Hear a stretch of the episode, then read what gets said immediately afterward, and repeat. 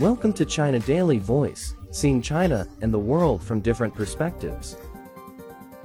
A company in Russia's Leningrad region recently laid a small section of strawberry-scented asphalt as an experiment to help solve the problem of unpleasant odors.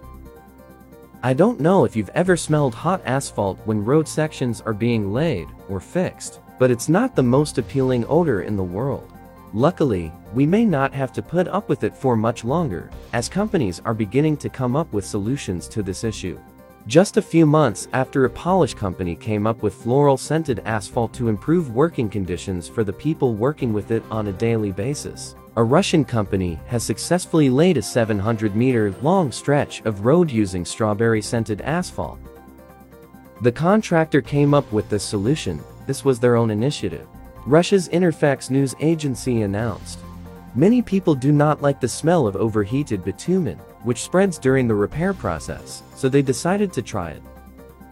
Late on June 30th, in Leningrad's Vsevolozhsk district, the 700-meter-long strawberry-scented asphalt road is part of Russia's Safe High-Quality Roads National Project. About 300 tons of strawberry-scented asphalt mix were produced for this experiment. It's unclear how successful the experiment actually was, or how long the scent of strawberries lasted, but the contractor did mention that the strawberry scent does not affect the quality of the asphalt at all. That's all for today. For more news and analysis, buy the paper. Until next time.